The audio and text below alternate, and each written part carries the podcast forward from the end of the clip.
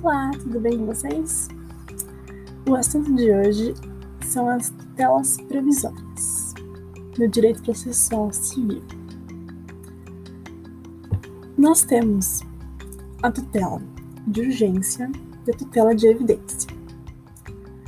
A tutela de urgência ela pode ser cautelar ou antecipada. E existe tutela de urgência cautelar antecipada incidente ou antecedente. Então a gente pode ter uma tutela antecipada antecedente, uma tutela antecipada incidente, uma tutela cautelar antecedente e uma tutela cautelar incidente, certo? Ok. Agora, a tutela de urgência, seja ela cautelar ou antecipada, ela será concedida quando houver elementos que evidenciem a probabilidade do direito e o perigo de dano ou o risco ao resultado útil do processo. Já a tutela de evidência, ela independe da demonstração do perigo de dano ou de risco ao resultado útil do processo. Ela é concedida em quatro hipóteses, sendo que duas delas a decisão pode ser feita liminarmente, ou seja, antes de vir a parte contrária. Primeiro, quando ficar caracterizado o abuso do direito de defesa ou o manifesto propósito protelatório da parte. Então, para ter um abuso do direito de defesa é porque teve contraditório, certo? Essa não é concedida liminarmente. Aí, outra que também não é concedida liminarmente é quando a petição inicial for instruída com prova documental suficiente dos fatos constitutivos do direito do autor, e o réu não coloca uma prova capaz de gerar dúvida razoável. Então é um misto.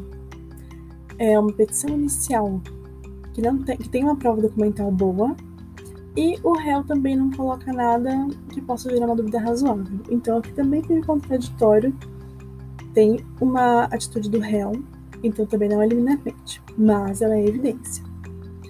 Agora, as duas hipóteses que podem ser concedidas liminarmente, sem escutar o réu, é quando as alegações de fato puderem ser comprovadas apenas documentalmente e houver tese firmada em julgamento de casos repetitivos ou súmula vinculante. Então, é um documento cabal que comprova aquilo, mais uma tese de jurisprudência de repetitivo ou vinculante, small vinculante. E a outra hipótese que pode ser concedida liminarmente é o pedido repersecutório fundado em prova documental adequada do contrato de depósito. Ok, essa foi a tutela de evidência.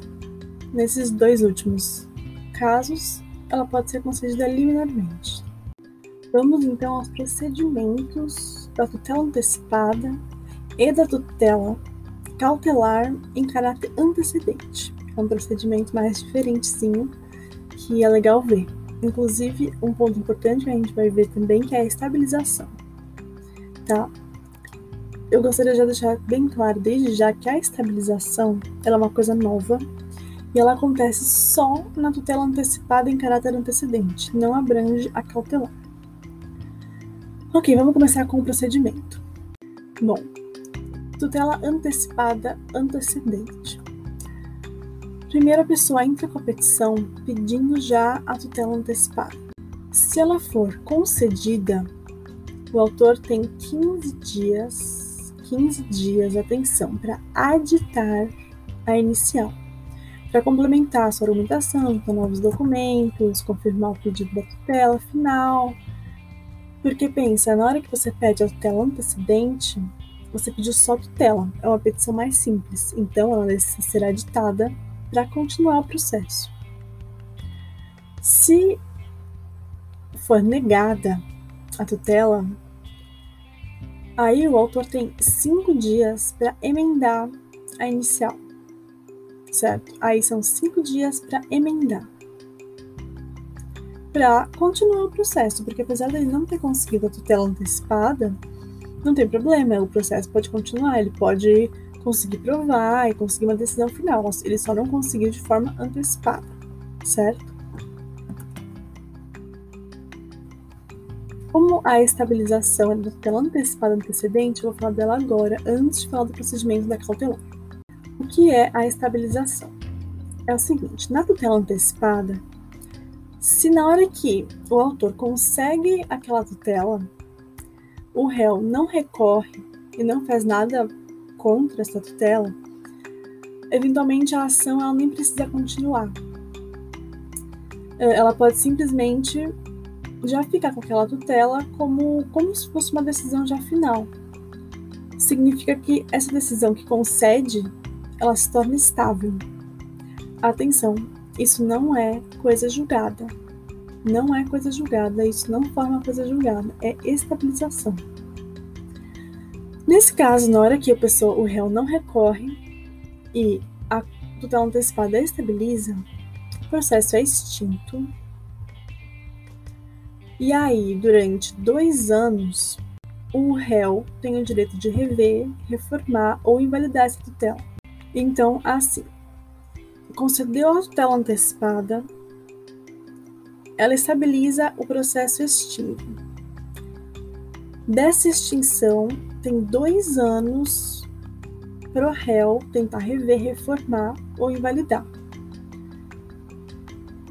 Depois de dois anos, esse direito se extingue, e aí, se o réu quiser ainda, depois disso, tentar mexer nessa decisão, aí ele tem que entrar com uma nova ação para fazer isso. Atenção, não é rescisória, porque não tem coisa julgada. O que acontece é que durante esses dois anos, a parte pode requerer o desarquivamento dos autos, e depois de dois anos, tem que ser uma nova ação, ajuizada por uma das partes. É isso, não forma coisa julgada. Agora, o procedimento da tutela cautelar antecedente. Existe uma petição inicial da tutela cautelar antecedente, uma exposição sumária do direito que se pretende assegurar. Aí o réu pode ser citado, ele vai ser citado porque ele pode em cinco dias se manifestar, indicar provas e tudo. Se for concedida a tutela cautelar, ela tem 30 dias para ser efetivada. A eficácia dessa tutela, ela acessa se dentro de 30 dias não for efetivado, dentro de mais 30 dias da efetivação o autor não fizer o pedido principal, e se o juiz julgar improcedente pedido principal ou extinguir o processo. Bom, é isso, foi um resumo das telas provisórias com os principais pontos. Espero que vocês gostem. Beijos.